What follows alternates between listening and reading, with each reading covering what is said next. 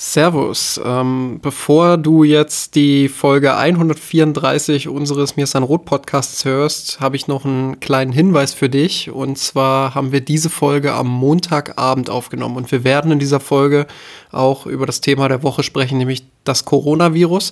Und seit Montagabend ähm, hat sich jetzt allein in einem sehr kurzen Zeitraum, nämlich bis Dienstag 14 Uhr, noch mal ein bisschen was getan.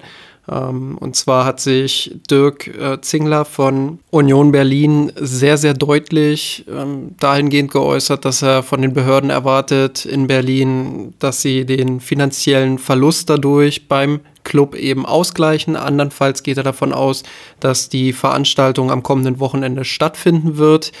Ähm, allgemein in Deutschland ein sehr schwammiges Verhältnis aktuell. Einige haben bereits Geisterspiele angesagt, gerade in Nordrhein-Westfalen ähm, wird jetzt das Rhein-Derby am morgigen Mittwoch ähm, unter Ausschluss der Öffentlichkeit stattfinden. Auch Borussia Dortmund ähm, hat bereits bekannt gegeben, dass das Derby gegen Schalke unter Ausschluss der Öffentlichkeit stattfinden wird, ähm, während andere Clubs und Länder sich da eben noch nicht so klar geäußert haben.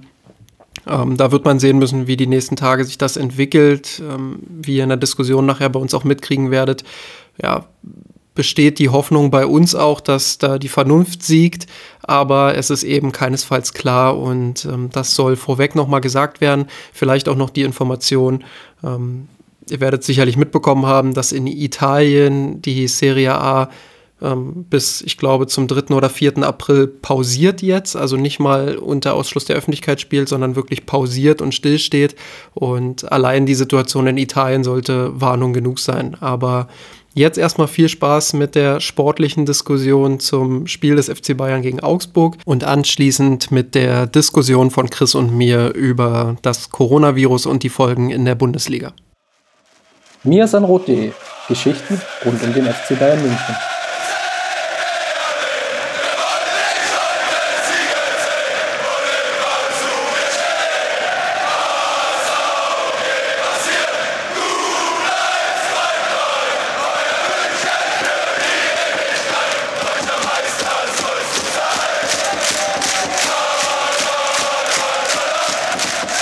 Herzlich willkommen zum Wir sind Rot Podcast, Folge 134 und wir besprechen heute die Partie FC Bayern München gegen den FC Augsburg. Bevor wir das aber machen, Justin, erstmal herzlich willkommen, du bist wie immer an meiner Seite. Servus. Würde ich nämlich gerne nochmal einen Blog ähm, Hausmitteilung mit reinschieben. Wir haben ja letzte Woche ähm, oder in der letzten Woche, in unserem Thema der Woche, haben wir sehr lange darüber diskutiert, ähm, wie der DFB, die DFL und der FC Bayern im Endeffekt ähm, mit der Aktion, mit der Thematik Dietmar Hopp umgegangen ist und mit den Kollektivstrafen. Ähm, wir hatten im Vorfeld so leicht Sorge, dass das so, ja, vielleicht nicht ganz die richtige Richtung ist, in der wir vielleicht auch selber denken, ähm, dass das vielleicht sehr kontrovers diskutiert wird. Ähm, das wurde auch zum Teil auch kontrovers bei uns im Blog diskutiert, aber vor allem auf einer sehr sachlichen Ebene, was ich sehr cool fand. Und äh, darüber hinaus haben wir viel positives Feedback bekommen, dass wir das Thema eigentlich versucht haben, auch wirklich in dem Graubereich abzubilden, so wie wir das beide jetzt auch immer noch sehen. Und dafür möchten wir uns ganz herzlich bedanken, weil ähm, das ist eigentlich immer so das, das schöne Feedback, äh, uns dann hinsetzen, Gedanken machen, das Thema besprechen und im, im Nachgang halt von euch die Rückmeldung bekommen, okay, das ging in die richtige Richtung ähm, und ihr hattet vor allem Spaß beim Hören und ähm, habt vielleicht auch selber so den, den ein oder anderen Impuls bekommen, drüber nachzudenken. Das, das hat dann wirklich Freude gemacht. Absolut. Dafür vielen und, Dank. Und an der Stelle gleich mal der erste Reingrätscher von mir. Ähm, schön natürlich auch, dass wir, dass wir auch ähm, ja, Impulse von der anderen Seite bekommen haben, also eben von den, von den ganzen Kommentaren, äh, von den ganzen Kommentierenden, weil das hilft uns natürlich auch weiter, dass wir uns nochmal mit der, mit der ganzen Sache einfach auch auseinandersetzen, noch intensiver auseinandersetzen als ohnehin schon. Ähm, ist immer gut, wenn wir da noch den ein oder anderen Denkanstoß bekommen, weil grundsätzlich bieten wir hier ja auch nur eine Diskussionsgrundlage an ähm, und ja, schön, dass das die, die Leute auch so gut annehmen und dass da eben diese sachliche Diskussion gerade in dieser sehr hitzigen Debatte dann auch stattgefunden hat bei uns. Ähm, und ja, das ist schön, dass wir da eine Plattform bieten können. Und ja, deshalb auch von mir großen Dank. Dann lass uns mal einsteigen und sportlich werden. Der FC Bayern spielt gegen Augsburg. Ähm, jetzt können wir es ja vorwegnehmen und spoilern. Also alle die, die Ergebnisse vielleicht noch nicht gesehen haben und noch keine Zusammenfassung geschaut haben. Für den FC Bayern war es die Chance, sich abzusetzen in der Tabelle und ja, ich habe das irgendwie so als Bonusspiel bezeichnet, also so viel Vorsprung rauszuholen, dass es eben diese eine Partie vielleicht geben kann, die man vielleicht verliert oder nur unentschieden spielt, ohne jetzt schon Gefahr zu laufen, ähm, dann auf ja, wieder andere Ergebnisse angewiesen zu sein. Von daher war die Gemengelage eigentlich bekannt und der FC Bayern bzw. Hansi Flick hat sich jetzt von der Aufstellung her gar keine so großen Gedanken gemacht. Wir hatten ja ähm, relativ zeitnah an dem Spiel ja auch aufgenommen. Die letzte Folge, das war, glaube ich, an einem Donnerstag, wenn ich das noch richtig auf dem Schirm hatte. Hm. Und da hatten wir schon besprochen, dass Zirkse wahrscheinlich wieder der Startelf stehen wird. Ähm, so kam es ja dann auch. Wie überraschend war es denn für dich, dass ähm, sowohl Tolisso als auch Goretzka wieder rausrotiert wurden? Ähm, ich habe ja die Aufstellung fast richtig getippt in der Vorschau auf Augsburg. Ähm, genau diese eine Änderung eben beziehungsweise Nichtänderung von Flick ähm, habe ich ein bisschen vermisst, nämlich dass Goretzka für Coutinho auf, auf den Platz kommt. Ähm, ich kann aber nachvollziehen, dass, dass Flick jetzt sagt, okay, er sieht in Coutinho einen herausragenden Fußballer und der will ihm jetzt einfach auch mal diesen Rhythmus geben, weil wenn nicht jetzt, wann dann? Weil das ist jetzt gerade so eine Phase, ähm, wo du die Mannschaften eben auch schlagen musst, auch wenn du nicht in absoluter Topform bist oder wenn du nicht an deine Leistungsgrenze kommst. Ähm, deshalb ist jetzt so der Zeitpunkt, wo man sagt, okay, Goretzka hat zwar eine echt gute Form, aber ähm, wir wollen halt auch schauen, dass wir Coutinho vielleicht ähm, auf die Bahn bringen und ja, dafür sind solche Spiele dann eben auch da und das muss ein Goretzka dann eben irgendwie so hinnehmen. Auch wenn man in der Mixed Zone dann nach dem Spiel natürlich gemerkt hat, dass Goretzka da schon ein Stück weit auch angefressen ist ähm, weil, er, weil er natürlich letztes Jahr die wichtigen Spiele verpasst hat und dieses Jahr gerne dabei wäre von Anfang an, wenn, wenn die wichtigen Spiele dann anstehen. Und ähm, ich glaube, er hat selber mal irgendwie jetzt durchklingen lassen, dass er sich in der Form seines Lebens fühlt, fühlt bisher. Und da ist es natürlich ärgerlich, wenn er nicht spielt, aber wie gesagt, aus Trainerperspektive für mich nachvollziehbar, äh, dass man da versucht, Coutinho irgendwie noch auf Strecke zu kriegen, um einfach noch eine weitere Option im Kader zu haben. Ähm, auch wenn Coutinho bisher es nicht schafft, eben das Versprechen einzulösen, was sich viele von ihm äh, so, ein bisschen, so ein bisschen erhoffen auch. Ja, also ich kann natürlich schon nachvollziehen, ähm, wenn wir schon so über die Aufstellung sprechen, dass Goretzka dann auch Unzufriedenheit geäußert hat, auch wenn es medial immer unglücklich ist, weil es natürlich auch als Zeichen gesehen wird, dass Flickr den Kader nicht ganz so gut moderieren kann, zumindest nach außen. Nach innen hin ist natürlich so eine Diskussion völlig klar. Das, also ist auch natürlich meine Erwartungshaltung, dass dann so ein Spieler wie Leon Goretzka, der gegen Schalke, glaube ich, eine ordentliche bis gute Partie gemacht hat, dann schon auch für sich den Anspruch formulieren will, äh, Trainer, bitte stell mich doch beim nächsten Spiel auf. Ähm, ich erwarte nicht immer, dass alle Spieler das große Ganze sehen. Die Aufgabe von Flick ist es jetzt dann, die, diese dann wieder einzufangen und zu schauen, hier, guck mal, das ist unsere Mission, das wollen wir erreichen. Ich habe dich aus diesen und jenen Gründen rausgelassen. Ähm, du musst es vielleicht nicht hundertprozentig verstehen, aber vertrau mir, das passt schon. Ich glaube, man muss an der Stelle halt auch einwerfen, es war jetzt keine dramatische Aussage. Also er hat gesagt, natürlich ist er nicht zufrieden, wenn er spielt, äh, wenn er nicht spielt. Ähm, und ja, damit war, die, war das Ding dann auch gegessen. Er hat am Ende dann gesagt, ich glaube, das kann ich auch so sagen. Also er hat jetzt nicht den Eindruck gemacht, dass er jetzt in den nächsten Tagen hier irgendwie eine Revolte gegen den Trainer anstimmt oder so. Ähm, er hat einfach bloß nochmal klar machen wollen, ja, er ist, er ist natürlich nicht zufrieden, wenn er von Anfang an spielt. Er will unbedingt spielen, fühlt sich halt in einer guten Verfassung und hat dementsprechend auch zu Recht diesen, diesen Anspruch auch. Und ich persönlich sehe das immer eher als positives Zeichen. Gerade Goretzka ist ja eher jemand, der sich sehr gewählt ausdrückt und deshalb ja kein großes Problem, denke ich. Auch verständlich, dass Salihamidzic dann natürlich gesagt hat, das gehört nicht an die Öffentlichkeit. Hat er natürlich auch vollkommen recht, aber ja, also ich sag mal so, das ist jetzt kein Drama, das ist ähm, so ein bisschen so, so, so ein kleines hier den Medien auch mal ein bisschen was hinwerfen, wenn man so will. Ja. Ähm, weil worüber sollen die sonst schreiben? Ist ja alles im Moment Friede, Freude, Eierkuchen, was die Stimmung angeht. Ja, deshalb ähm, ja, vielleicht auch mal schön, dass da so ein, so ein kleines bisschen Reibung nach außen dringt, weil ich glaube, das sind dann auch die Dinge, die brauchst du im Kader einfach, dass es da so ein kleines bisschen auch knistert, dass da Konkurrenzkampf ist und ähm, dass jeder auch weiß, da sind Spieler hinter mir, die, die wollen unbedingt spielen, die sind heiß, die sind in einer guten Verfassung und deshalb muss ich selbst äh, zusehen, dass ich, dass ich meinen Arsch halt hochkriege und eine gute Leistung bringe.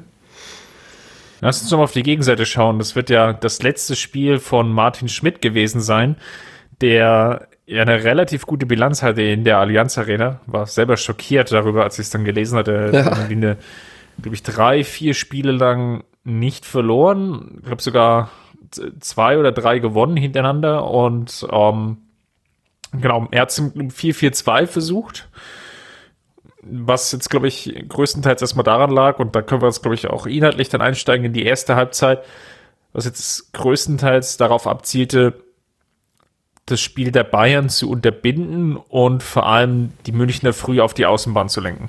Ganz genau, also typisches ähm, DFB 4-4-2, wenn man so will. Ähm, vielleicht ein Stück, viel, äh, Stück tiefer als das, was der DFB so in seinen, in seinen Lehrbüchern ähm, verbreitet. Aber ja, also ich fand auch, Augsburg hat eine gute Leistung gebracht, insbesondere in der ersten Halbzeit. Klar hing das auch ein bisschen damit zusammen, dass die Bayern zu wenig gemacht haben. Aber ähm, ja, Augsburg ab einem gewissen Zeitpunkt, beziehungsweise ab, einem, ab einer gewissen Spielfeldzone sehr aggressiv, hat auf den Außen gut rausgeschoben, ähm, ohne die Kompaktheit zu verlieren, hat das Zentrum gut verdichtet und ja, hat es auch gut geschafft, Bayern dann eben, wie du sagst, auf die Flügel zu bringen. Und ja, ich glaube, nach 35 oder 40 Minuten stand es 3 zu 0 Abschlüsse für, für Augsburg. Ja, was, was durchaus ein Zeichen war. Ähm, einmal dafür, dass die Bayern kein gutes Spiel gemacht haben und andererseits dafür, dass die Augsburger viel richtig gemacht haben.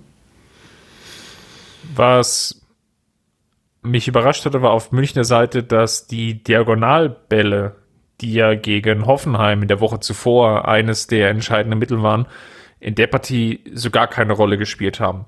Weil das ist ja ein Spielmittel, ein Element, um so ein 4-4-2 dann auch schön zu umspielen. Ne? Du wirst auf die Außenbahn gedrängt und auf der ballfernen Seite würden sich ja dann Räume öffnen, weil der Gegner verlagert. Und gegen, gegen Hoffenheim hat das gut geklappt. Warum war das deiner Meinung nach gegen Augsburg eigentlich kein Element? Wir haben so zwei Elemente innerhalb des Spiels der Bayern gefehlt, um das auch wirklich gut umzusetzen, was sie gegen Hoffenheim geschafft haben. Das war einerseits die Unterstützung der, der Außenspieler, sprich, wenn Pavard jetzt rechts den Ball hatte an der Außenlinie, dann blieb ihm entweder nur der Pass irgendwie wieder zurück oder halt vor zu Nabri und ähm, Moment, Nabri hat, glaube ich, ja, der hat rechts gespielt am Anfang, ne? Ja, also am Anfang und dann ist er aber auch noch links. Und genau. Da gab es relativ viel Rotation auch in der Offensivreihe, ja. aber es gab kein so richtiges also, erfolgsversprechendes Kriterium an der Stelle. Also im Endeffekt ähm, blieb Pavard dann bloß noch der Vordermann oder ja, halt der, der Pass zurück wieder. Sprich, man war sehr gebunden an die Außenlinie. Es hat die Unterstützung gefehlt, um sich dort dann mal übers Zentrum dann auch zu befreien, beziehungsweise erstmal über die Halbräume, um dann womöglich auch auf die andere Seite zu verlagern. Und das zweite Element, was mir gefehlt hat, ähm, das hat Thomas Müller dann nach dem Spiel auch eigentlich relativ gut analysiert. Es haben so ein bisschen die Läufe vorne gefehlt. Also die vier Spieler vorne, Zirkzee eingeschlossen, Müller, Nabri ähm, und Coutinho, haben zu wenig die Tiefenläufe gesucht, haben zu wenig auch die raumöffnenden Läufe gemacht. Also einfach zu, zu versuchen, dann den Außenverteidiger, wie es Müller gegen Hoffenheim mehrfach gut gemacht hat, ähm, nach innen zu ziehen und diese Läufe einfach auch zu machen, um die Außenbahn zu öffnen. Ähm, die haben gefehlt und dementsprechend sind die Verlagerungen dann, die wenigen Verlagerungen, die Bayern gespielt hat, äh, dann auch versandet und ja, weil der Außenverteidiger einfach auch schnell genug dann wieder auf der Außenbahn war. Ähm, also das hat mir insbesondere im Spiel der Bayern gefehlt, einfach diese, diese vielen Läufe, die gegen Hoffenheim noch richtig gut waren ähm, die dazu geführt haben, dass Hoffenheim ja die, die Räume dann einfach auch geöffnet hat, teilweise sogar öffnen musste. Und ähm, das haben die Bayern gegen, gegen Augsburg nicht geschafft. Begründung war ja so ein bisschen die Müdigkeit. Ja, Müdigkeit war vielleicht auch dann ausschlaggebend, für das es mir auch aufgefallen ist. Ähm, man sind 4-4-2 ist ja immer sehr stark mannbezogen. Also jeder Gegenspieler, also von, von Augsburg, hat ja im Endeffekt eine feste Zuordnung und, und versucht dann auch rauszuschieben und dann dem, den jeweiligen Spieler unter Druck zu setzen. Und ja, das löst du halt durch diese Läufe auf. Das kannst du natürlich aber auch durch Dribblings auflösen. Und das fehlte auch in der ersten Halbzeit als, als spielprägendes Element. Das ist halt vor allem Gnabry. Bei Coutinho ist natürlich klar, der hat nicht die Schnelligkeit, das ist nicht seine ideale Position, diese Linksaußen. Aber Gnabry war nicht so gut in der Partie, dass er seine Schnelligkeit in Dribblings ummünzen kann, um dann wiederum Räume zu öffnen, weil der Gegner einfach verschieben muss, nachrücken muss, um ja dann die Lücke, die entstanden ist, ähm, zu füllen. Also ähm, Max hat natürlich da auch viel unterstützt und Bayer auf, auf der linken Augsburger Seite, also auf der Gnabry-Seite. Und selbst als dann Gnabry dann Mitte der ersten Halbzeit rüber gewechselt ist auf die andere Seite, konnte sich auch nicht gegen, gegen Framberger und Richter durchsetzen. Das war nicht ganz ideal. Deswegen sah es, glaube ich, auch so statisch aus, wie es im Endeffekt dann auch war. Ganz genau. Ähm, man muss halt da auch so ein bisschen die schützende Hand über Nabri legen und sagen, okay, er wurde halt auch nicht optimal freigespielt, beziehungsweise nur selten optimal freigespielt. Was mir aber bei Nabri auffällt, ist, dass er gerade in den ersten Kontakten wirklich teilweise haarsträubende technische Mängel hat. Also das ist wirklich gerade der erste Kontakt oder die ersten zwei, drei Kontakte sind einfach nicht gut im Moment bei ihm. Da wünsche ich mir ein bisschen mehr Sauberkeit in seinen Aktionen, ähm, bisschen weniger ja, Ballverluste durch zu weites Abspringen des Balles oder so. Ähm, das muss man bei allem, bei allem Lob, was man für seine Torbeteiligung und für seine Torgefährlichkeit auch aussprechen muss, muss man das eben auch auf der kritischen Seite betrachten. Und zweitens muss man dann natürlich auch konstatieren, dass der Kader dahingehend einfach nicht optimal aufgestellt ist. Also klar, du hast mit Kingsley Coman und Serge Nabry zwei auf dem Papier gute Spieler für solche Situationen, für solche Einzelaktionen, für solche Dribblings. Ähm, aber danach kommt halt nichts mehr im Kader. Dann hast du nur noch Alternativen für die Flügelposition, die eben ganz, ganz andere Spielertypen sind, die diese Dribblings nicht gehen, die dieses Tempo nicht reinbringen, die diese Dynamik aus statischen Situationen halt nicht bringen können, um dann mal ähm, diese, ich will es jetzt mal Müdigkeit nennen, ähm, einfach auch aufzufangen. Und das liegt sicherlich damit oder hängt damit zusammen, dass die Bayern Leroy Sané eben nicht bekommen haben im Sommer aufgrund der bekannten Geschichte. Aber da muss man im Sommer dann auf jeden Fall nachrüsten, denke ich. Lass uns vielleicht nochmal auf die Personalie im Sturm schauen. Das war, ich glaube, Alex hat es bei uns im Chat gepostet. Weiß gar nicht, ob der es jetzt von, von Twitter irgendwo nochmal her hat. Also Quelle unbekannt und ich habe es jetzt auch nicht überprüft. Aber es war angeblich die, das erste Mal, dass Robert Lewandowski zwei Bundesligaspiele in Folge verpasst hat seit über zehn Jahren. Wie hat sich Zirkze insgesamt geschlagen aus deiner Perspektive?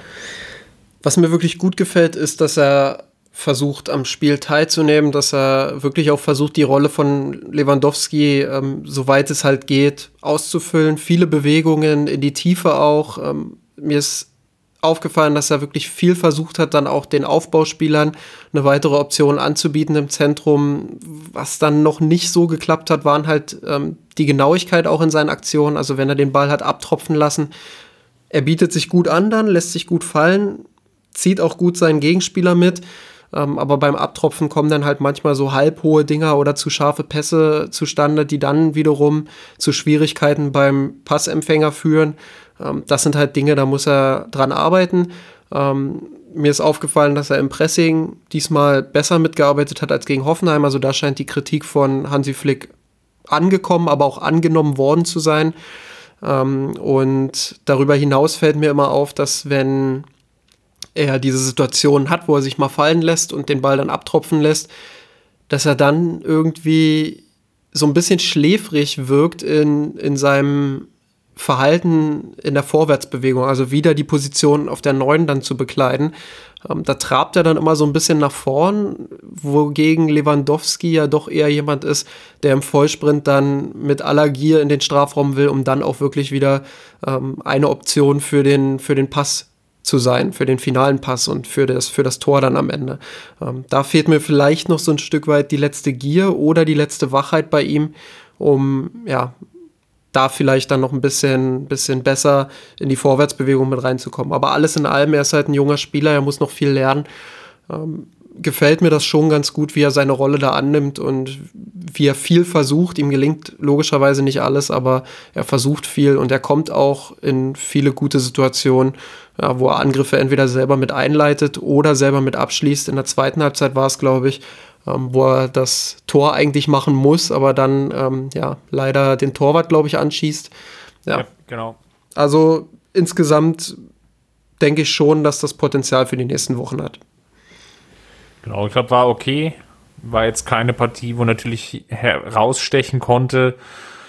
Ich hatte zwischendrin hatte ich so leicht das Gefühl, okay, die, diese Passivität ähm, ist vielleicht zu stark und hat mich so leicht geärgert, warum nicht zumindest Ab noch auf der Bank gesessen hat, der ja gegen Groß Asbach am Tag zuvor ja wieder getroffen hat, einfach um noch eine zweite Alternative zu haben, um denjenigen dann einzuwechseln. Ähm, aber gut, sei es drum, könnte vielleicht nochmal eine Alternative dann sein für die nächsten Wochen. Dann lass uns vielleicht nochmal auf die zweite Halbzeit schauen. Ähm, was lief denn dann aus deiner Sicht dann besser? Weil das Spiel ging ja dann doch noch mit 2 zu 0 äh, ja, für den FC Bayern aus. Ja, ich glaube, ein bisschen mehr Tiefenläufe, ein bisschen mehr auch vielleicht das Bewusstsein dafür, dass man mehr investieren muss in dieses Spiel, dass es eben nicht von selbst läuft. Ähm, Thomas Müller hat es nach dem Spiel auch gesagt, ähm, man muss diese, diese Läufe dann eben umso mehr wollen, wenn man, wenn man merkt, dass man da irgendwie an seine Grenzen gerät, was die Physis angeht. Ähm, ja, also ich glaube, das war einfach dann der, der Schalter, der umgelegt wurde, dass mehr Tiefenläufe kamen, dass dann eben auch solche Situationen überhaupt erst entstehen konnten, wie vorm 1-0, als Boateng Müller herausragend bedient. Ja, das sind so die Sachen, die dann einfach besser liefen. Augsburg kam mehr ins Schwitzen, kam mehr in die Bewegung, ähm, hat dann auch mehr Räume geöffnet für die Bayern. Und ja, dementsprechend haben die Münchner sich dann auch eine Chance nach der anderen, nach der anderen eigentlich herausgespielt, ohne dann auch wirklich ähm, jetzt in irgendeine Gala-Form zu verfallen, aber es war dann eine ausreichende Leistung, um so einen Gegner dann eben ausreichend auch zu bespielen. Ja, also du hast es ja schon angesprochen, die tiefen Läufe waren zu sehen. Ich fand auch das Kombinationsspiel im letzten Drittel besser. Ähm, da lief der Ball flüssiger durch. Augsburg hatte mehr Probleme, musste oder hatte sich schwerer getan beim, beim Verschieben der, der Ketten. Dadurch war das Pressing nicht mehr so effizient ja, dann, dann lief der Ball einfach runter durch die Reihen und man konnte sich dann die, die Chance von Zirks, haben wir auch schon angesprochen, sich zumindest Abschlusschancen erspielen, was ja in der ersten Halbzeit überhaupt nicht gelungen ist. Ähm, was man sich sicherlich kritisieren kann, ist jetzt auf die Gesamtpartie gesprochen, dass natürlich der Moment, also das 1-0 ist dann gut und vielleicht auch etwas glücklich gefallen mit diesem langen Ball und dass Müller dann halt einfach den Fuß hinhält und das Ding dann auch so trifft, dass er reingeht, ohne vorher nochmal den Ball zu verarbeiten Vielleicht kann man es auch einfach individuelle Klasse nennen, da bin ich völlig mit. Ähm, was dann im Nachgang dann sicherlich verpasst wurde, war dann noch nachzulegen. Also positiv natürlich vielleicht auch nochmal im Vergleich zu den letzten zwei, drei, vier Jahren war natürlich, dass sich die Münchner dann nicht zurückgezogen haben und dann in diese Passivität verfallen sind, wie es ja vielleicht auch schon im Hinspiel zu sehen war, was ja so eine kleine Blaupause auch war, vielleicht ähm, für die grundsätzlichen Bayern-Probleme sondern man, man, blieb dran und hat schon versucht, auch das 2-0 zu erzielen. Coutinho hatte dann, glaube ich, nochmal eine große Chance. Gnabry hatte zwei, drei Chancen. Und wenn man, glaube ich, noch was kritisieren will an der Partie, dann ist es sicherlich die Chancenverwertung, die nicht so gut war wie in den letzten Wochen. Genau, man hat den Sack einfach nicht zugemacht. Man hatte genug Chancen. Ich habe die Zirkzee-Chance bereits angesprochen. Coutinho hatte auch noch eine richtig gute Chance. Ähm, darüber hinaus waren auch noch so ein paar gute Halbchancen mindestens dabei. Also das 2-0 hätte längst fallen müssen. Und ich hatte dann wieder, spätestens mit der Einwechslung von Finn Bogerson, ähm, hatte ich dann so das Gefühl, das Ding geht doch wieder nach hinten alle, los. Wir hatten ja alle den Angstspeis. Ja, ja. Also äh, seid froh, dass ihr nicht bei uns im Slack-Channel wart. Das war, das war absolute Panik dann. Panikmodus bei mir San Rot in der Redaktion. Alle sind hin und her gerannt wild. Oh nein, Finn Bogerson macht jetzt das, den Ausgleich. Ähm, zum Glück kam das dann, kam das dann nicht so, ähm, aber es war ja kurz davor. Also das Abseitstor und dann die Riesenchance von Niederlechner, wo ich wirklich glücklich war, dass es eben nicht Finn Bogerson war, der da in der Mitte stand. Der hätte den hundertprozentig wieder reingedrückt. Ähm, ja, also bisschen Glück des Tüchtigen dann am Ende, aber man muss eben auch ansprechen, den Sack hätte man viel früher schon zumachen müssen. Und so war man einfach auch selbst schuld, dass Augsburg dann nochmal die Chance hatte, ja, dann Unentschieden eventuell mitzunehmen in der Partie, die die Bayern dann spätestens mit der zweiten Halbzeit eigentlich hätten gewinnen müssen und dann zum Glück auch gewonnen haben. Genau, also bis zur 80. Minute war die Dominanz ja wesentlich stärker und der, die Spielanteile deutlich auf Seiten des FC Bayern. Ich würde in der ersten Halbzeit noch, kann man sagen, wohlwollend vielleicht ausgeglichen, auch wenn die Münchner natürlich lange gebraucht haben, bis sie den ersten Abschluss hatten. Hatten dann aber in Form von Müller vielleicht die größte Chance, während Augsburg vielleicht die erste Viertelstunde gehört hat, aber ohne dass jetzt wirklich große nennenswerte Torchancen herausgesprungen sind. Genau, also es gab da eigentlich also in der ersten Halbzeit fällt mir jetzt nicht wirklich was ein, wo ich sage, da muss jetzt das 1-0 für Augsburg fallen.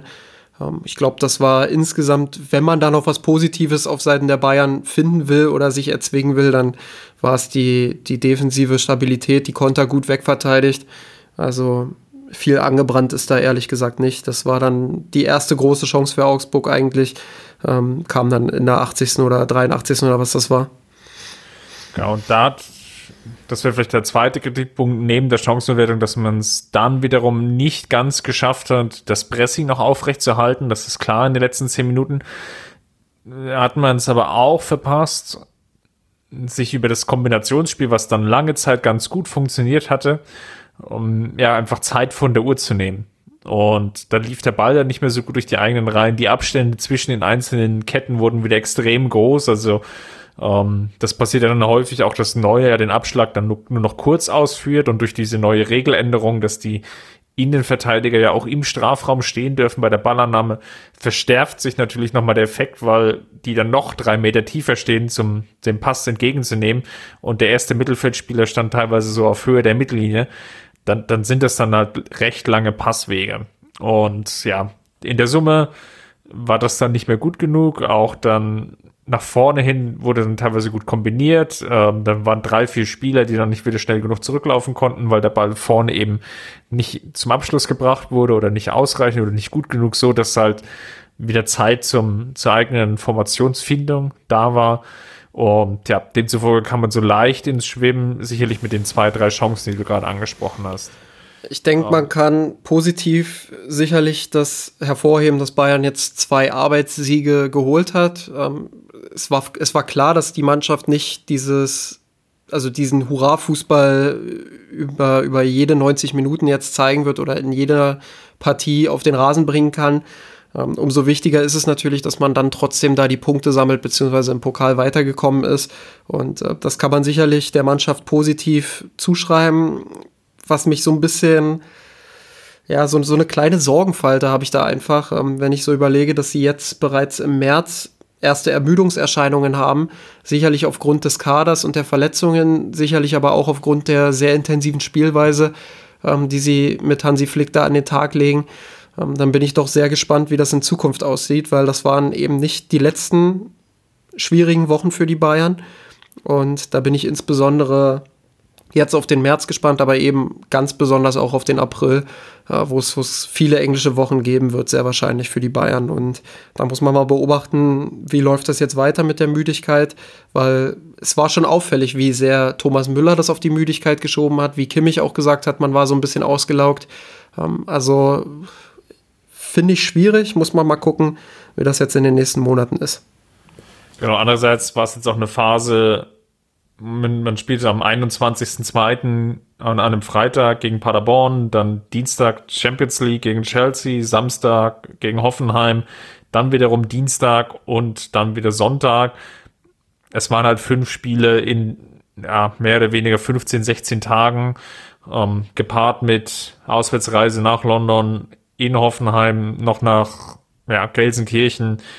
Ich kann es in gewisser Weise nachvollziehen dass man da sagt, okay, es ist jetzt vielleicht nicht, dass man in die Partie mit 100% reingeht, zumal Augsburg ja auch aus einer relativ negativen Serie kam und die Münchner mit dem, glaube ich, noch guten Gefühl von Chelsea, Hoffenheim und gegen Schalke, was ja auch relativ kontrolliert, ähm, in die Partie gegangen sind oder gehen konnten, vielleicht, naja, wir, wir kriegen deshalb mit 80, 90 Prozent schon irgendwie die Bühne. Hat Müller dann ja auch gesagt, ähm, das war vielleicht ein bisschen zu sehr dieser Gedanke, das Tor wird schon irgendwann fallen. Ähm, in der zweiten Halbzeit hat man ein bisschen mehr investiert, das Ding dann auch verdient nach Hause gefahren. Deshalb Kompliment, dass man dazu in der Lage war, dass es eben nicht bis zum Ende durchgeplätschert ist, sondern dass man eben nochmal eine klare Leistungssteigerung in der zweiten Halbzeit sehen konnte. Ich glaube, äh, man muss das jetzt, wie gesagt, beobachten, schauen, wie läuft es vor allem auch bei Union Berlin dann am nächsten Wochenende. ähm, weil das wird nochmal ein sehr, sehr, sehr intensives Spiel und da bin ich auch schon sehr, sehr gespannt drauf. Das ist ja schon die perfekte Überleitung. Hast du mir den Ball ja schon so in den Fuß gelegt. Dann lass uns vielleicht heute mal ähm, den sportlichen Deckel drauf machen. Sind sicherlich nur eine oder zwei Geschichten, die wir hätten ansprechen können, aber machen wir mal den Haken hinter die Partie und kommen zum Thema der Woche. Und das ist mal wieder abseits des Platzes. Und zwar hatten wir uns heute überlegt, für die heutige Episode mal über das Coronavirus zu sprechen, weil was jetzt bisher so als gesellschaftliches Thema im Sinne von, wie gehe ich mit so einer möglichen Erkrankung, mit einem Virus und dieser, ich nenne es jetzt einfach mal ganz salopp, latenten Gefahr um, ähm, schlägt das jetzt so langsam auch auf den sportlichen Bereich durch. Die bayerische Landesregierung hat jetzt einen ähm, Erlass ausgegeben, kurz bevor wir angefangen haben, jetzt aufzunehmen. Und zwar, dass alle Großveranstaltungen, ich glaube, mit über 1000 Personen ähm, ohne, ja, oder, oder untersagt sind, also dass ähm, ja, keine Menschenansammlungen zusammenkommen können, bis, glaube ich, du hast gesagt, ähm, zum Karfreitag, ne? das ist ja dann der 10. April. Und das würde zumindest jetzt mal für die bayerischen Heimspiele bedeuten, dass die Partie gegen Chelsea, das Rückspiel in der Champions League ohne Zuschauer stattfinden wird und dass die Partie gegen Kultfurt, äh, Eintracht Frankfurt, auch ohne Zuschauer stattfinden wird am 22.03. Ähm, dann dazwischen liegt noch eine Länderspielpause, da bin ich auch nochmal sehr interessant, wie damit dann insgesamt umgegangen wird. Ähm, genau, also summa summarum, das, das Thema schlägt auf, auf den, den Rasen durch und lass uns mal drauf schauen, welche ganzen Aspekte damit dranhängen. Mal als Einstieg gefragt, ähm, ganz einfach formuliert, kannst du es nachvollziehen, dass es da verschiedene ja, Debatten gibt, die da gerade laufen. Also die, die einen, die das als völlig übertrieben erachten, auf der anderen Seite auch diejenigen, ähm, die das Thema sehr, sehr nahe geht. So ganz allgemein gefragt, kriegst du das irgendwie unter einen Hut? Kannst du die verschiedenen Positionen nachvollziehen? Absolut. Also ähm, grundsätzlich muss man ja erstmal sagen, wenn man sich die, man sagt ja immer so schön, die nackten Zahlen anguckt, dann ist das Coronavirus oder ja, diese, diese Erkrankung mit dem Coronavirus jetzt nichts, was für den Großteil der Bevölkerung wirklich alarmierend wäre. Also wenn man sich jetzt allein die Zahlen in Deutschland anschaut, ähm, dann sind es bisher, Stand äh, 9. März 2020, 1000, rund 1000 Infizierte. Ähm, es wurde bereits gesagt, dass 80 Prozent der Infizierten einen sehr, sehr milden Verlauf der Krankheit haben und dementsprechend auch einen sehr, sehr guten Heilungsverlauf haben. Ähm, die Sterberate liegt insgesamt jetzt nicht nur in Deutschland bei geschätzten 0,7 bis 1 Prozent. Ähm, wobei man da immer noch einschränken muss, okay, so genau ist das jetzt noch nicht erforscht, aber es wird halt geschätzt, dass das ungefähr bei 0,7 bis 1 Prozent liegt. Ähm, allein das zeigt ja schon, dass Panik absolut unangebracht ist. Also dass man wirklich ähm, da auch einordnen muss, dass das Coronavirus ähm, nicht so gefährlich ist, ähm, dass man jetzt äh, ja, von einer, von einer Ausrottung oder von, weiß ich, irgendwelchen Untergangsszenarien berichten muss. Ähm, das ist immer wichtig zur Einordnung. Es ist aber eben auch wichtig, dass man die andere Seite sieht, ähm, dass gerade viele Experten auch zur Vorsicht mahnen, nicht zur Panik, sondern zur Vorsicht, ähm, dass da auch darauf hingewiesen wird, dass eben dieser Großteil der Bevölkerung, der nicht viel zu befürchten hat, dass der eben nicht in Egoismus verfällt, ähm, sondern ja, dass er, dass er eben auch ein bisschen mehr im Kollektiv denkt in der gesamten Gesellschaft, denn es gibt eben Risikogruppen, die einen härteren Verlauf der Krankheit zu erwarten haben, wenn sie denn erkranken. Und dazu zählen eben auch schon ältere Menschen ab 50 bis 60 Jahren. Je älter die Menschen dort werden, umso ähm, problematischer wird das alles für die und umso tödlicher kann der Verlauf der Krankheit ähm, natürlich auch verlaufen. Und da äh, finde ich es absolut richtig, dass, dass die Experten eben sagen, wir müssen da vorsichtig sein, wir müssen da Maßnahmen treffen, ähm, dass sich das eben nicht so stark ausbreitet und dass man eben auch den Teil der Gesellschaft im Auge behält, der besonders anfällig für diese Erkrankungen ist. Genau, das ist, glaube ich, so der entscheidende Punkt. Hier geht es wieder sehr stark auch eine, eigentlich eine ähnliche Diskussion, die wir letzte Woche schon geführt haben, ähm, nämlich die Frage, wie sehr kann sich auch der Einzelne zurücknehmen, um auf einem größeren Ganzen draufzuschauen, okay, was, was können wir tun, dass es vielleicht gesellschaftlich ähm, trotzdem noch, noch irgendwie weitergeht. Äh, die Frage ist natürlich jetzt, und ich glaube, wir sind beide da keine Experten. Ähm, sind die Einschnitte, die jetzt ähm, getätigt werden, sind die jetzt zu krass oder sind die jetzt ähm, verhältnismäßig? Das ist, glaube ich, relativ schwer zu beurteilen und äh, zumindest ich habe die Position inne, ähm, dass man da, glaube ich, auf die Experten, Virologen und die zuständigen Gesundheitsämter, weil das ist ja dann auch eine lokale, schrägstrich regionale Sache. Ähm, die, die Länder sind ja hier an der Stelle zuständig, nicht das Bundesgesundheitsministerium, ähm, dass man einfach auf denen vertraut ähm, und dass sie die nötigen Experten an der Hand haben, die dann wirklich auch eine Gefahreneinschätzung tätigen können und sagen können, okay, das ist jetzt ein Virus und die Maßnahmen, die getroffen werden müssen, sind die folgenden, ähm, um eben die Gesamtheit der Bevölkerung zu schützen. Ja, und man muss halt, ähm, es wird ja immer auch wieder gerne das Argument hervorgebracht, ähm, gerade auch weil der Verlauf bei den meisten Menschen eben so milde ist, ähm, dass bei Grippewellen, bei den saisonalen Grippewellen in Deutschland halt nicht dieser Aufwand betrieben wird. Ähm, man muss da aber auch einordnen eben, und das sagen ganz, ganz viele Experten, ähm, und Virologen, dass ein Grippevergleich eher unangebracht ist, weil es gibt halt bei der saisonalen Grippe eine Grundimmunität, die vorhanden ist in, in der Bevölkerung. Ganz einfach deshalb, weil dieses Grippevirus dem Körper bekannt ist.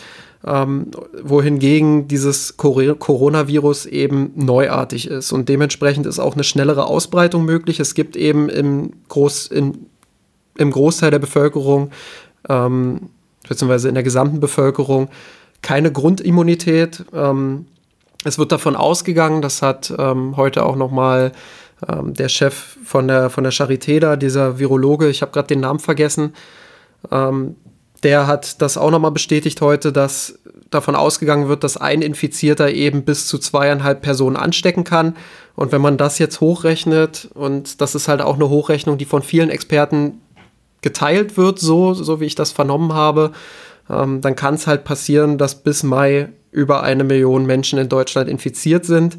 Und wenn man das bei über einer Million Menschen sieht, dann wären ein Prozent davon eben immerhin schon 10.000 Menschen, die sterben könnten.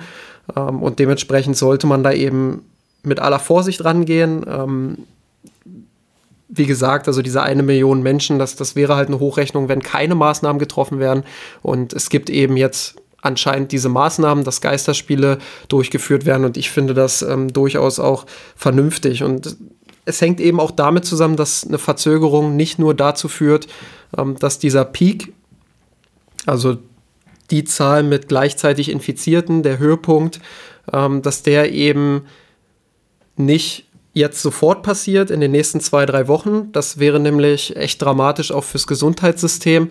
Ähm, es geht eben auch darum, den nach hinten zu verschieben, ähm, um das Gesundheitssystem dann, dann eben nicht zu belasten. Und ähm, aus dieser Perspektive ist eine Verzögerung sehr wichtig, aber eben auch dahingehend, dass das Virus erforscht werden muss. Und das bringt einem natürlich Zeit, wenn man es jetzt schafft, diese Infektionsketten durch abgesagte Großveranstaltungen ähm, zu unterbrechen dann haben die Forscher einfach noch mehr Zeit, dann auch dieses Virus zu untersuchen, ähm, ohne zu befürchten, dass in, in Deutschland das Gesundheitssystem kollabiert. Und da gibt es auch ganz, ganz viele ansehnliche ähm, Grafiken, die das wunderbar ähm, ja, inszenieren, wo dann einfach auch gezeigt wird, wenn man dem nicht irgendwas entgegensetzt, ähm, dann erwarten wir den Peak halt in den nächsten Wochen und der wird so stark über die Kapazitäten des Gesundheitssystems hinausgehen, ähm, dass es eben auch weitreichendere Folgen gibt als nur bei den Corona-Infizierten. Dann betrifft es eben auch Leute, ähm, die andere Krankheiten haben, die, die andere Probleme haben und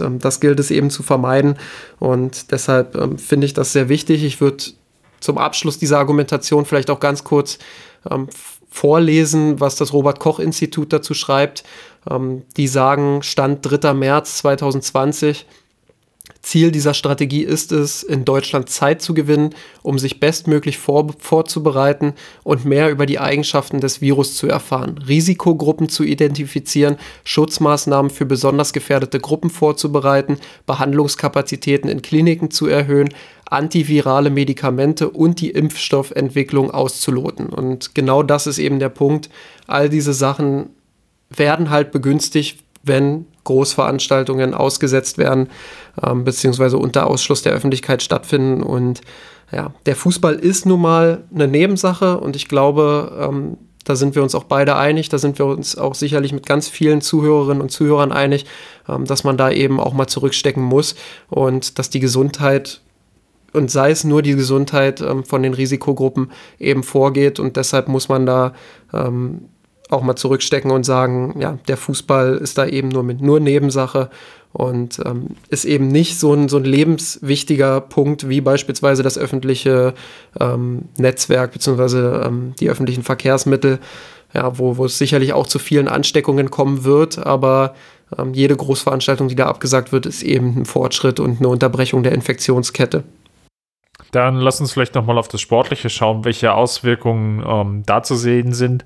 Ähm, ich glaube, Ralf Gunesch, Ed Felgenralle unter Twitter, ehemaliger Bundesliga-Profi, unter anderem bei St. Pauli, oh Gott, die anderen ganzen Vereine kriege ich gerade mit zusammen, Aachen, ähm, ich glaube, in Mainz war er auch mal tätig, ähm, jetzt vor allem als Experte bei The Zone unterwegs, ähm, hat, hat er auch auf Twitter sich ähm, dazu geäußert und hat, ich glaube, Wettbewerbsverzerrung war, glaube ich, nicht der Begriff, den er gewählt hat, ähm, aber schon dass es einfach eine ganz andere Atmosphäre ist, wenn ein Spiel ohne Zuschauer stattfinden wird oder findet. Ne? Es war jetzt ja auch zu sehen am äh, vergangenen Sonntag, also wir stand Montag auf, ähm, war ja auch das Topspiel ähm, Juve gegen Inter und ist natürlich eine, ich will nicht sagen eine komplett andere Partie, aber es ist, es fehlt natürlich schon in gewisser Weise was, wenn, wenn keine Zuschauer da sind. Ja, bestes Beispiel ist ja jetzt ähm, das nächste Spiel, was die Bayern erwartet. Also Union Berlin hat eine unfassbare Durchschlagskraft zu Hause, allein durch dieses einzigartige Publikum, will ich sagen, durch dieses einzigartige Stadion. Ähm, wer sich da einfach auch nochmal das Hinspiel gegen Borussia Dortmund ansieht, was, was da los war, wie die Fans ihre Mannschaft nach vorne gepeitscht haben, gepusht haben, auch über die Grenze hinauszugehen und die schwierige Schlussphase zu überstehen. Ähm, das, das war schon das war schon ein richtiger Vorteil für Union im Vergleich zu Borussia Dortmund. Und das kann eben auch solche Mannschaften ins, ins Schwanken bringen. Und das kann auch den FC Bayern beeinflussen, klar. Und natürlich muss man da ähm, so einen Begriff wie Wettbewerbsverzerrung sicherlich mit reinnehmen und sagen, ähm, okay, das kann schon ein entscheidender Vorteil für die Bayern sein, äh, wenn sie dann am nächsten Wochenende bei Union Berlin spielen und keine Zuschauer im Stadion sind. Und das begünstigt dann eher die stärkere Mannschaft, nämlich die Bayern in diesem Fall, ähm, und benachteiligt ganz klar Union Berlin, aber eben auch sehr wahrscheinlich die Mannschaften, die eben noch um die Meisterschaft mitspielen. Und ähm, klar, das ist ein entscheidender Punkt, den man nicht unter den Tisch kehren sollte. Aber ich bin halt immer noch der Meinung, dass das Coronavirus bzw. alles, was gesundheitlich damit zusammenhängt, eben Vorrang haben sollte, ähm, dass das eben die oberste Priorität ist und ähm, dass man da eben auch ähm, ja, dass, dass man da eben auch zurückstecken sollte einfach. Ähm, ich glaube, die DFL muss da eine Entscheidung treffen. Ähm, es ist unmöglich, es wird unmöglich sein, drei, vier, fünf Spieltage komplett zu verschieben. Das wird die DFL nicht machen, allein auch wegen der Europameisterschaft, die im Sommer ansteht. Und ähm, deshalb ist wahrscheinlich das Geisterspiel, beziehungsweise die Geisterspiele sind dann wahrscheinlich ähm, der, der Kompromiss, der eingegangen werden muss. Es ist ein bisschen schade für den laufenden Wettbewerb, aber es ist eben im Endeffekt immer noch nur Fußball und ähm, steht im keinen Vergleich zu dem, was, was gesundheitlich ähm, da auf der Agenda steht. Christian Seifert, der Geschäftsführer der DFL, ähm, hat sich ja so zu Wort geäußert, ähm, dass die DFL entschieden hat, dass die Spiele stattfinden werden. Ähm, aber die Frage, ob und mit wie vielen Zuschauern sie durchgeführt werden, im Endeffekt den jeweiligen Landesbehörden überlassen. Ähm, DFL macht sich natürlich insofern einfach, dass sie sagt, okay, wir wollen für die Entscheidung nicht verantwortlich sein, sondern wir betragen das Ganze ja, der, dem Gesetzgeber ähm, oder beziehungsweise dem jeweiligen Behörden was ich einerseits nachvollziehen kann aus, aus ihrer Sicht, dass sie natürlich sagen, okay, wir, wir geben die Verantwortung ab und ähm, wir wollen vielleicht auch nicht aus, aus finanziellen Gründen ähm, dafür dann zur Rechenschaft gezogen werden. Das ist ja sicherlich auch noch ein Faktum, der damit dranhängt, logischerweise der ganze finanzielle Aspekt. Ähm, muss jetzt nur überlegen, Der FC Bayern ähm, spielt Champions League gegen ähm, Chelsea, ist Achtelfinale. Ähm, die ohnehin schon teuren Tickets für die Champions League ähm, sind dann nochmal teurer. Ich glaube, Haupttribüne waren irgendwie äh, über 130 Euro da kommt natürlich dann schon ein ordentlicher Millionenbetrag zusammen, der alleine nur durch die Eintrittsgelder flöten geht. Dann rede ich noch nicht mal durch die ganzen Umsätze, die natürlich dann auch noch auf dem Stadionbesucher damit dranhängen, sei es jetzt von der Stadionwurst oder der, ähm, des, des Bieres, das getrunken wird, hin bis zu dem Einkauf im Fanshop. Also kurzum, da hängt natürlich auch noch ein finanzieller Aspekt dran, aber natürlich auch die Frage, ähm, ja, wie wollen wir uns vielleicht als DFL auch positionieren, um das Thema als, als wichtig anzusehen. Fand ich übrigens ähm, ganz generell jetzt auch von, von Jens Spahn. Ähm, an der Stelle möchte ich auch nochmal sagen, dass ich wirklich größtenteils sehr zufrieden bin, wie, wie Jens Spahn das moderiert, ähm, wie er das äh, nach außen trägt. Das finde ich, ähm, ist auch mal eine Erwähnung wert. Ich habe durchaus das Gefühl, dass er weder Panik macht, noch ähm, das Thema nicht ernst genug nimmt. Also er trifft da einen sehr, sehr guten Ton, wie ich finde. Ähm, aber was mich so ein bisschen stört, ist, dass halt viele Empfehlungen ausgesprochen werden aber es weniger Anweisungen gibt. Und da würde ich mir wünschen, einfach noch härter einfach auch die Anweisung dann auszusprechen, zu sagen, das ist jetzt so, das habt ihr jetzt so zu machen. Ähm, stattdessen wird halt relativ viel auch auf den Behörden abgeladen und ähm, das könnte dazu führen, dass wir dann am Ende vielleicht das eine oder andere Spiel mit Zuschauern sehen, das eine oder andere Spiel ohne Zuschauer. Äh, Spahn hat heute nochmal gesagt, er, er geht davon aus, dass die ganze Bundesliga das wohl ähm, ja nicht so umsetzen wird wie jetzt am Wochenende. Ähm, da bleibt nur zu hoffen, dass es dann auch wirklich so ist, weil ich glaube, das hat wirklich Vorrang im Vergleich zum Sport. Ähm, aber das hat mich so ein, so ein kleines bisschen gestört. Und ähm, die andere Sache ist, du hast gerade den finanziellen Aspekt angesprochen. Die DFL hat so ein bisschen durchblicken lassen, äh, dass, sie, dass sie versuchen werden, das im Lizenzierungsverfahren dann wieder zu beheben, den Schaden, der jetzt womöglich bei den Clubs entsteht ähm, durch das Coronavirus.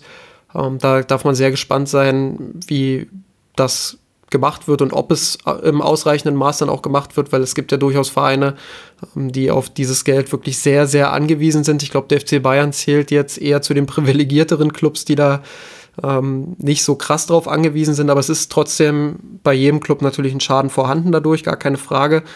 Ähm, und die andere Seite der Medaille ist natürlich auch der Fan. Du hast es gesagt, 130 Euro für so ein Champions League-Ticket das ist schon nicht ohne und da müssen die Clubs dann eben auch sehen, dass sie diesen Schaden beim Fan dann auch beheben, weil ähm, es gibt ja, oder auf der Rückseite der Karte, das habe ich heute auf Twitter gelesen, scheint wohl bei den meisten Clubs dann auch zu stehen, ähm, dass sie bei höherer Gewalt eben nicht dafür haften. Borussia Dortmund hat ähm, jetzt, nachdem das bekannt wurde, dass bei PSG ähm, ein Geisterspiel stattfinden wird, hat gesagt, sie kontaktieren alle Fans, die eine Karte haben und werden das erstatten. Ich hoffe, dass alle anderen Clubs da genauso vorgehen, weil ähm, es kann natürlich auch nicht sein, dass dann der Fan am Ende der, der Leidtragendste in, in dieser Krise ist.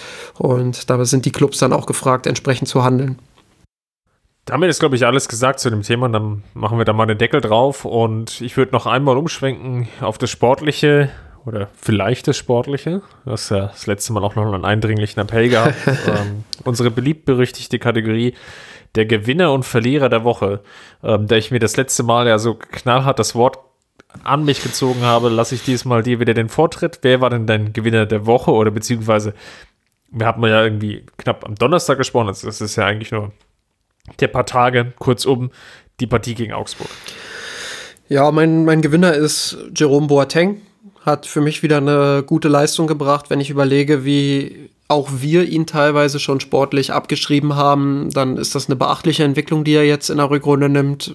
Scheint wirklich wieder souverän da hinten zu agieren ähm, und hat dann halt noch mal so einen Pass. Ich weiß nicht, wo er den hergeholt hat, ob er bei 2016 noch mal angerufen hat und sich die Pässe zurückgeholt hat. Ähm, aber das war, das war schon allererste Sahne, dieser lange Ball da auf Müller. Punkt genau auf den Fuß quasi. Ah, das, das war, dafür habe ich ihn wirklich lieben und schätzen gelernt damals und dafür war er auch einer meiner Lieblingsspieler. Und es war einfach schön, das nochmal so zu erleben, so, so einen richtig tollen langen Ball auf Thomas Müller und das Tor zum 1 zu 0. Ähm, für mich war Boateng damit nicht nur der Dosenöffner, sondern auch der Man of the Match und damit mein Gewinner der Woche. Sehr schön. Ich mache es mir einfach und ich gehe nochmal mit Thiago. wie schon am äh, vergangenen Donnerstag. Hat sicherlich gebraucht, um in die Partie reinzukommen und ähm, gerade auch in den, den ersten vielleicht 15, 20 Minuten war er nicht der Strukturgeber wie in den Partien zuvor, aber vor allem dann in der zweiten Halbzeit dann wieder gewohnt, souverän, ähm, sowohl defensiv, auch in den Aktionen, da waren viele äh, Balleroberungen dabei, Interceptions, ähm, hat er wieder weit vorne gelegen. Gleichzeitig natürlich noch Strukturgeber im Mittelfeld, glaube vier Dribblings. Da war ziemlich viel dabei, was gut funktioniert hat. Ähm, von daher mein Gewinner der Woche. Ja, dann mache ich jetzt gleich weiter mit dem Verlierer der Woche. Ähm, lange Zeit, muss ich sagen, hatte ich Serge Gnabry auf dem Zettel, der mir nicht so gut gefallen hat, wie vorhin schon angedeutet. Ähm, ich erhoffe mir einfach, dass er, dass er da noch genauer in seinen Aktionen wird, aber er hat dann gegen Ende doch nochmal aufgedreht, war entscheidend auch dafür, ja, dass die, dass die Bayern nicht nur das 2-0 erzielt haben, sondern dass sie dann in der zweiten Halbzeit auch besser waren. Ähm, aber ja, deshalb habe ich mich nochmal umentschieden und gehe jetzt mit Felipe Coutinho, der in der ersten Halbzeit komplett unsichtbar war und in der zweiten Halbzeit mindestens unglücklich. Ähm, er hat jetzt langsam die Chance, seinen Rhythmus zu kriegen, auch das haben wir eingangs erwähnt. Aber ich sehe nicht so richtig die Fortschritte bei ihm. Vielleicht bin ich da ein bisschen zu vorschnell, vielleicht muss ich ihm einfach auch noch mehr Zeit geben, jetzt diesen Rhythmus zu finden. Aber ich erhoffe mir schon, dass er gegen Mannschaften wie Augsburg ähm, oder jetzt auch in Zukunft Union, Frankfurt, bei allem Respekt, das sind so Gegner, wo, wo ein Spieler seiner Größenordnung einfach dann auch zurückfinden muss in die Spur. Und ähm, wenn er jetzt nicht anfängt, sich zu empfehlen, ich glaube sowieso, dass das Ding bereits gegessen ist, aber dann hat er erst recht keine Chance, ähm, im Sommer, über den Sommer hinaus bei den Bayern zu bleiben. Und ja, deshalb mein Verlierer der Woche. Er spielt nicht schlecht, aber er spielt eben auch nicht gut genug. Was ich positiv finde, ist aber ähm, sein, sein, sein Auftreten als Teamspieler. Ähm, auch bei dem 1-0-Führungstreffer äh, war er dann, glaube ich, sogar der erste Spieler, der bei, äh, beim Jubeln beim Thomas Müller stand und er konnte zumindest den Eindruck vermitteln, also mir hier von außen, große Küchenpsychologe, dass es ihm jetzt nicht gleichgültig ist, dass er beim FC Bayern spielt, sondern dass es ihm schon persönlich auch wichtig ist, dass die Mannschaft erfolgreich ist. Ähm, von daher, also ich kann es sportlich nachvollziehen, wollte aber zumindest noch den kleinen Einschub machen, dass ich das Gefühl habe, okay, er will sich schon irgendwie zeigen, aber es klappt aus diesen und jenen Gründen nicht und deswegen wäre es auch nicht mein Verlierer der Woche gewesen, sondern ich habe mich für die beiden Außenverteidiger entschieden, Pavard und Davis. Und zwar aus dem Grunde, ähm, das Spiel war natürlich, wie vorhin schon ähm, im Spielblock auch angesprochen, sehr darauf ausgelegt, gerade in der ersten Halbzeit, dass es irgendwie so einen Flügelfokus gab. Und beide hatten mit relativ viele Flanken. Ähm, ich hatte irgendwie zwischendrin schon das Gefühl, ähm, es war ja auch der 120. Geburtstag, der ja mit einer schönen Choreo vom, vom Club Nummer 12 gefeiert wurde. Shoutout an der Stelle war wirklich eine großartige Choreografie. Wunderschön, das Stadion, wie es ausgesehen hat. Ähm, dürfen wir natürlich nicht vergessen. Gut, dass du es nochmal erwähnst und da nochmal Shoutout an den Club Nummer 12 und alle, die daran ähm, intensiv in den letzten Tagen gearbeitet haben. Da, ich hatte echt Gänsehaut und war nur am Fernseher. Ich weiß nicht, wie es gewesen wäre, wenn ich in der Arena gewesen wäre. Also ganz, ganz tolle Arbeit. Ich hatte auf jeden Fall das Gefühl, dass die Spieler diesen 120. Geburtstag mit 120 Flanken feiern wollten. und ähm, ja, da, da fiel schon natürlich wieder auf, dass die Flankengenauigkeit nicht so gut war ähm, bei beiden und dass es sicherlich dann ausbaufähig ist. Ja? Also sowohl Davis als auch Pavard, beiden gelingt es, dass sie schon teilweise auch gut freigespielt werden, dass sie gut hinterlaufen, dass sie das durchaus auch als taktisches Element wahrnehmen und ähm, sich dann auch die, die, die Freiheit nehmen, dann auch den Mut und die Courage haben, mit nach vorne zu gehen dass da aber wenig Ertrag dabei ist. Ne? Bei Pavard sprangen noch ein paar einzelne Tore bei heraus. Ähm, bei Davis sicherlich die ein oder andere Vorlage. Aber es ist, glaube ich, im, im Rahmen der Möglichkeiten ist es halt zu wenig. Und ähm, wäre das leicht besser gewesen, dann wäre es vielleicht auch in der ersten Halbzeit schon leichter gewesen, ähm, da man sich die ein oder andere Abschlusschance heraus, ähm, herausspielen hätte können. Da waren ja teilweise Flanken dabei, die die wirklich so äh, direkt ins Torhaus gingen oder so gefühlte drei Meter zu hoch war, zumindest aus dem Fernsehbild heraus. Ähm, das ist sicherlich noch Optimierungsbedarf äh, für die kommenden Wochen und Monate. Ich frage mich halt, auf wen sie flanken wollten. Also in der Mitte standen ja meistens irgendwie Coutinho, manchmal sogar Serge Gnabry, wo ich mir denke, puh, okay, das sind jetzt nicht unbedingt die, die Kopfballspieler. Thomas Müller wird weitestgehend immer ein bisschen unterschätzt, was seine Kopfballstärke angeht, aber es ist jetzt nicht so, dass da vorne irgendwie ein Mansukic gestanden hätte, ähm, wo du weißt, ja, da, da ballern wir jetzt einfach mal 30 Flanken hintereinander rein und der macht schon irgendwie das eine Tor. Also auch dahingehend einfach eine fragwürdige Strategie. Ja, ich habe mir zwischendrin gefragt, ähm, ob irgendwie Coutinho so als Zielspieler für Kopfbälle, ob wir da irgendwas in ihm noch nicht gesehen haben, was da ist. Der neue Perisic. Ja, vielleicht auch das. Aber sei es drum, lass uns einen Haken dran machen und ähm, vielen Dank fürs Zuhören. Wenn es euch natürlich gefallen hat, ähm, erzählt es gerne weiter. Kommentiert auch wieder gerne im Blog unter mirsanrot.de oder unter Twitter at mirsanrot oder bei Facebook unter mirsanrot. Ansonsten natürlich auch gerne für Justin und sein Instagram-Guru. wird das natürlich wieder ausreichen mit, mit Story ist das, ne? tu mal nicht so, du bist doch selber auf Instagram tätig. Story ist das. Genau. Ähm, obwohl ich noch nie eine, eine gemacht habe. Aber gut, ich bin halt, bin halt zeitmodisch. An der Stelle übrigens, weil wir jetzt schon bei den sozialen Medien äh, sind, zwei Dinge habe ich noch. Nämlich ähm, einmal vielen, vielen lieben Dank für die vielen Genesungswünsche ähm, die ich erhalten habe. Ich weiß nicht, ob man es hört, ein bisschen habe ich immer noch damit zu tun, aber nicht mehr viel. Ähm, das hat mir auf jeden Fall viel Kraft gegeben, dass da auf Facebook, Twitter, Instagram so viel Liebe von euch kam und ähm, ja, so viele Genesungswünsche. Äh, fand ich sehr, sehr schön und bemerkenswert. Und die zweite Sache, ähm, habe ich eigentlich schon länger mir mal vorgenommen, habe es aber immer wieder vergessen. Diesmal habe ich es mir aufgeschrieben. Ähm, wir haben ja in der Vergangenheit häufiger mal auch Patreon-Fragen hier mit reingenommen, also von unseren Unterstützern und Unterstützerinnen. Ähm, wenn ihr Fragen habt, also jetzt wirklich exklusiv an, an die, die uns unterstützen bei Patreon, ähm, wenn ihr Fragen habt, die wir in der Folge der kommenden Woche dann aufnehmen sollen, und das gilt jetzt für jede Folge und jede kommende Woche, ähm, dann stellt sie bitte direkt unter die Folgen, die wir bei Patreon halt posten. Also jetzt zum Beispiel Folge 134 werde ich ja nachher ähm, bei Patreon hochladen.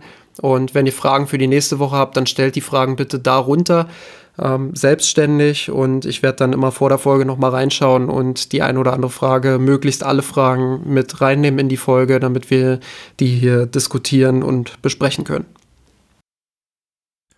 Perfekt. Dann haben wir alles gesagt. Justin, vielen Dank und noch weiterhin gute Besserung und wir hören uns nächste Woche. Immer wieder gerne. Bis dann. Servus. Wir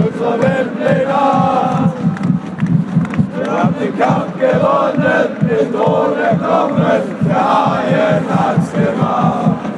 Ich von dir, von unserer den Kampf gewonnen, Thron erklommen, der Haien hat's gemacht.